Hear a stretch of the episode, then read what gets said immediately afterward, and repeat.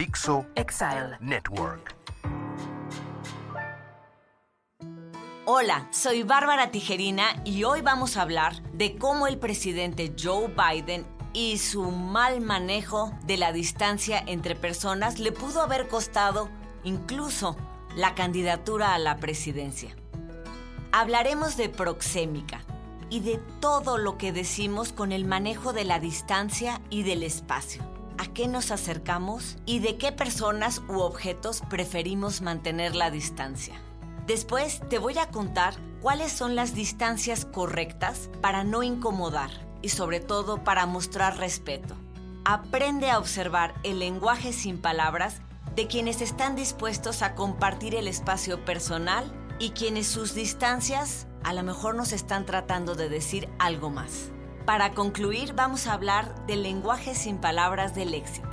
Estamos listos. ¿Y tú? ¿Sabías que tu entorno comunica o que tu apariencia habla antes de que tú abras la boca? Bienvenidos a Lenguaje sin Palabras con Bárbara Tijerina el podcast en el que hablamos de todo acerca de la comunicación no verbal. Tu lenguaje sin palabras.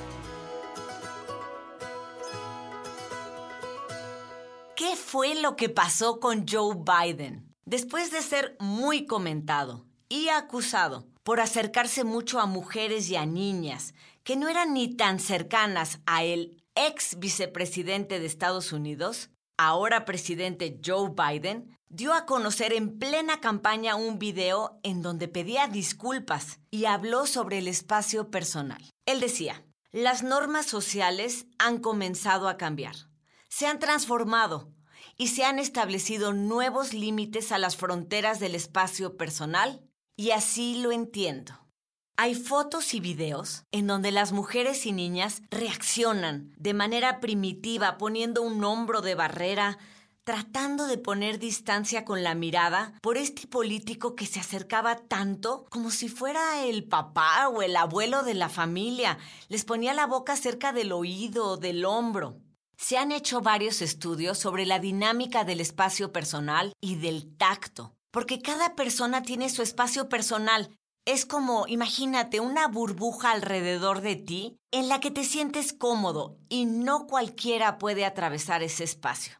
Esta burbuja también tiene una connotación cultural. Si te das cuenta, por ejemplo, los latinos somos más dados a acercarnos. En Estados Unidos me ha pasado que pasas cerca de alguien y te dice, con permiso, porque siente que violaste este espacio personal. Los chinos, por ejemplo, yo creo que porque son tantos, ya están acostumbrados a estar pegaditos. Yo creo que su burbuja personal es un poco más chiquita.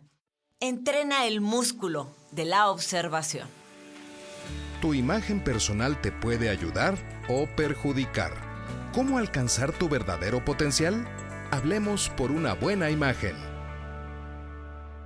En la década de los 60, el antropólogo estadounidense Edward Hall explicó las bases de esta necesidad justamente del ser humano de establecer el espacio social y le dio el nombre de proxémica. Todos reservamos a nuestro alrededor una zona entre 15 y 46 centímetros. El científico le llamó a esto el espacio íntimo. Este espacio está reservado para amigos cercanos, pareja, familia. El espacio personal, que es el que sigue, es de 46 centímetros a 120 centímetros. Este espacio es apto para conocidos, colegas. Es la distancia en la cual se ubican generalmente las personas en cualquier conversación. Después viene el espacio social, que es de 1,20 a 3 metros más o menos. Es la órbita apropiada para los extraños o nuevos colegas. Finalmente definió el espacio público, que es de más de 3 metros y medio. Y es la distancia usada cuando se dirige a un auditorio o a un grupo numeroso de personas. Nadie, nadie debe entrar en tu espacio íntimo ni personal sin tu consentimiento. Esta información está presente y está grabada en nosotros. Así está cableado nuestro cerebro como protección y es parte de nuestra seguridad espacial. Las regiones cerebrales como la amígdala, que es la que registra las amenazas, se activa automáticamente cuando alguien que no le corresponde cruza ese límite, como lo hacía Joe Biden. Por eso podemos explicar las reacciones de las niñas y de las jóvenes que cuando sentían a este hombre tan cerca, se sentían en peligro y usaban las barreras que podían para defenderse, el hombro, el codo ya cuando no te queda de otra es poner distancia mirando a otro lado. No podemos no comunicar. Tu cuerpo está hablando todo el tiempo.